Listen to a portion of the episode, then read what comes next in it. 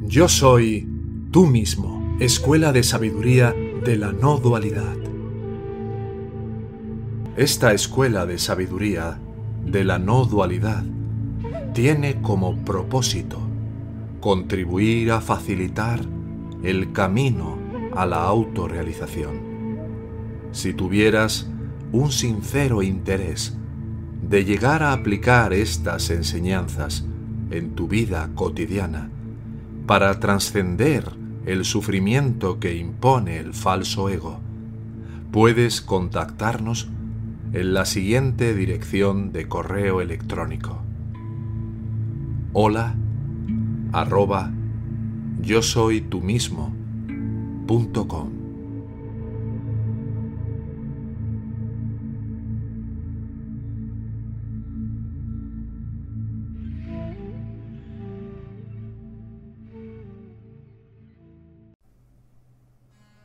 Conversaciones con Ramana Maharshi. 8 de enero de 1938 Mientras explicaba una estrofa suya, Sri Bhagavan observó: El sol ilumina al universo, mientras que el sol de Arunachala es tan deslumbrante que el universo se oscurece y queda un brillo ininterrumpido. Pero esto no se realiza en el estado presente y sólo puede ser realizado si florece el loto del corazón. El loto ordinario florece a la luz del sol visible mientras que el corazón sutil solo florece ante el sol de soles.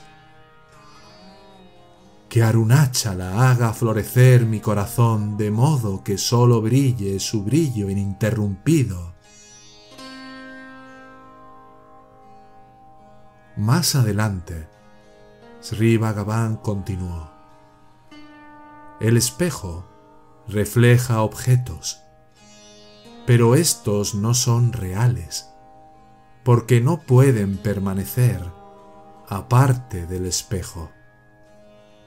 Similarmente, se dice que el mundo es un reflejo en la mente, pues no permanece en ausencia de la mente.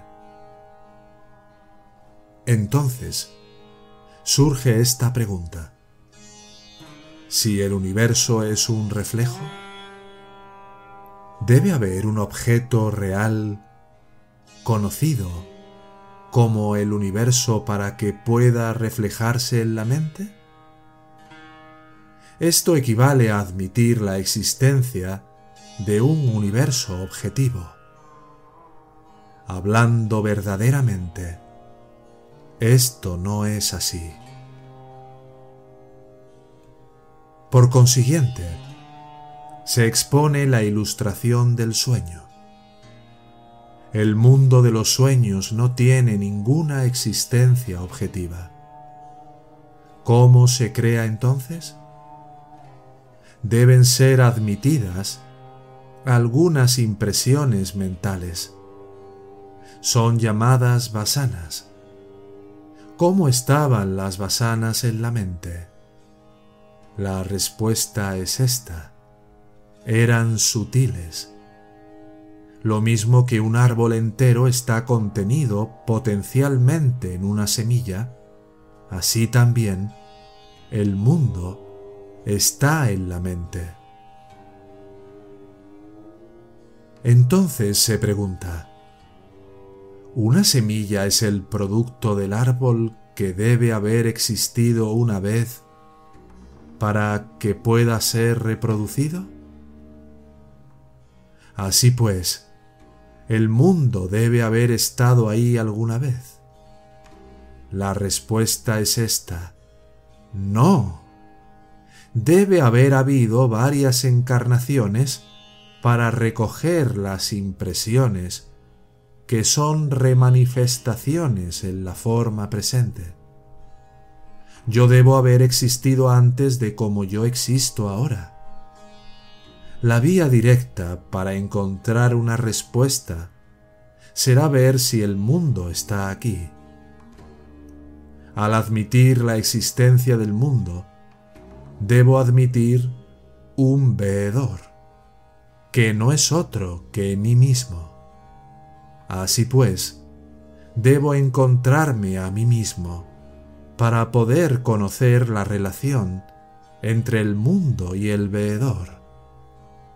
Cuando busco al sí mismo y permanezco como el sí mismo, no hay mundo que ver. ¿Cuál es la realidad entonces? Solo el veedor y no ciertamente el mundo.